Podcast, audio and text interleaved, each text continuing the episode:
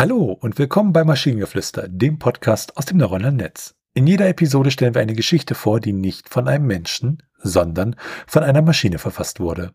Und damit kommen wir zu unserer heutigen Geschichte über die Frau, die ihr Leben wegwarf. Es war einmal eine Frau namens Marianne. Sie führte ein ganz normales, ja vielleicht sogar langweiliges Leben. Sie hatte einen Job als Bürokraft bei einem Unternehmen, war verheiratet und hatte zwei Kinder. Ihr Alltag bestand aus Arbeit, Hausarbeit und Fürsorge um ihre geliebten Kinder und Ehemann. Soweit wäre dies eine typische Geschichte, wenn nicht etwas Ungewöhnliches passiert wäre. An jenem schicksalhaften Tag, wo sie ihren 40. Geburtstag feierte, entschied Marianne, dass sie dieses Leben, das sie so lange geführt hatte, nicht mehr weiterführen wollte. Vielleicht war es die Midlife Crisis oder der Drang nach Veränderung, der sie zu dieser Entscheidung trieb. Auf jeden Fall warnte sie niemanden vor den Konsequenzen.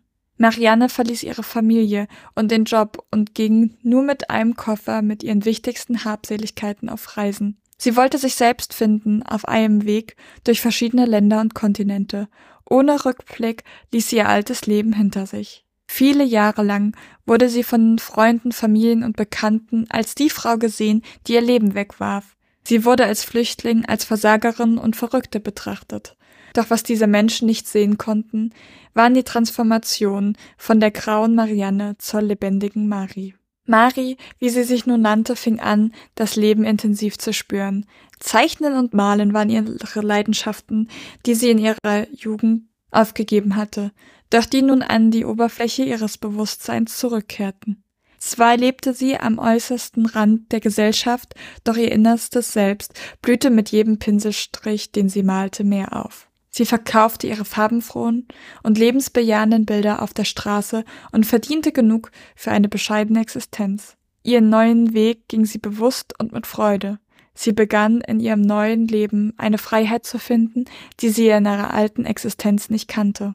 Ihr kreatives Talent und ihre Lebensfreude wurde bald von so vielen Menschen bemerkt, dass Mäzene anfing, ihre Kunst einzukaufen. Darauf entstand eine Karriere als Künstlerin und ihr Lebensstandard stieg. Alle, die Mariannes Leben als verschwendet ansahen, begannen ihre Meinung zu ändern. Sie bewunderten nun die Frau, die es wagte, ein gewöhnliches Leben zu verlassen und eine erfüllende Reise zu beginnen. Sie bewunderten die Künstlerin, die gekommen war, um ihre kreative Vision mit der Welt zu teilen.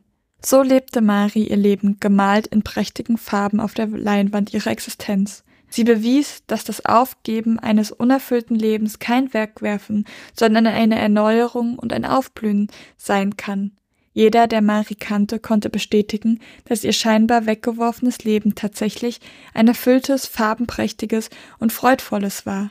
Ihre Geschichte ist eine Ode an alle, die den Mut haben, ihrer inneren Stimme zu folgen und ihre Träume zu verwirklichen. Was ich sehr mag an der Geschichte ist, dass wir unsere Marianne haben und als sie dann praktisch ja, ihr besser geht und fröhlicher und wie auch immer, dass sie dann plötzlich Mari heißt und der Name dann auch wesentlich freier, fröhlicher und toller klingt, weißt du, wie ich meine? Also, dass das dann vom Namen her irgendwie alles sehr lebensbejahend dann ist und oh, mag ich.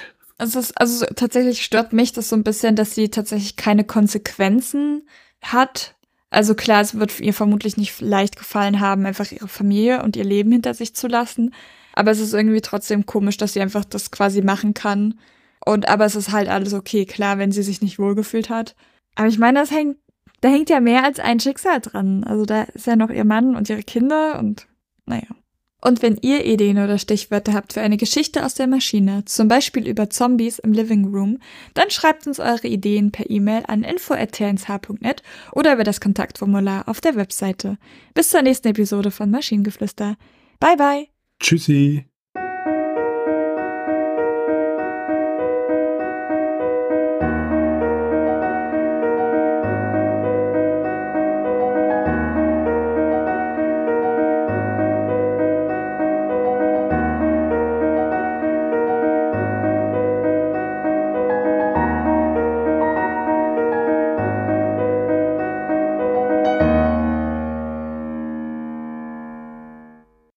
Eine Produktion von Tone Age. T1H.net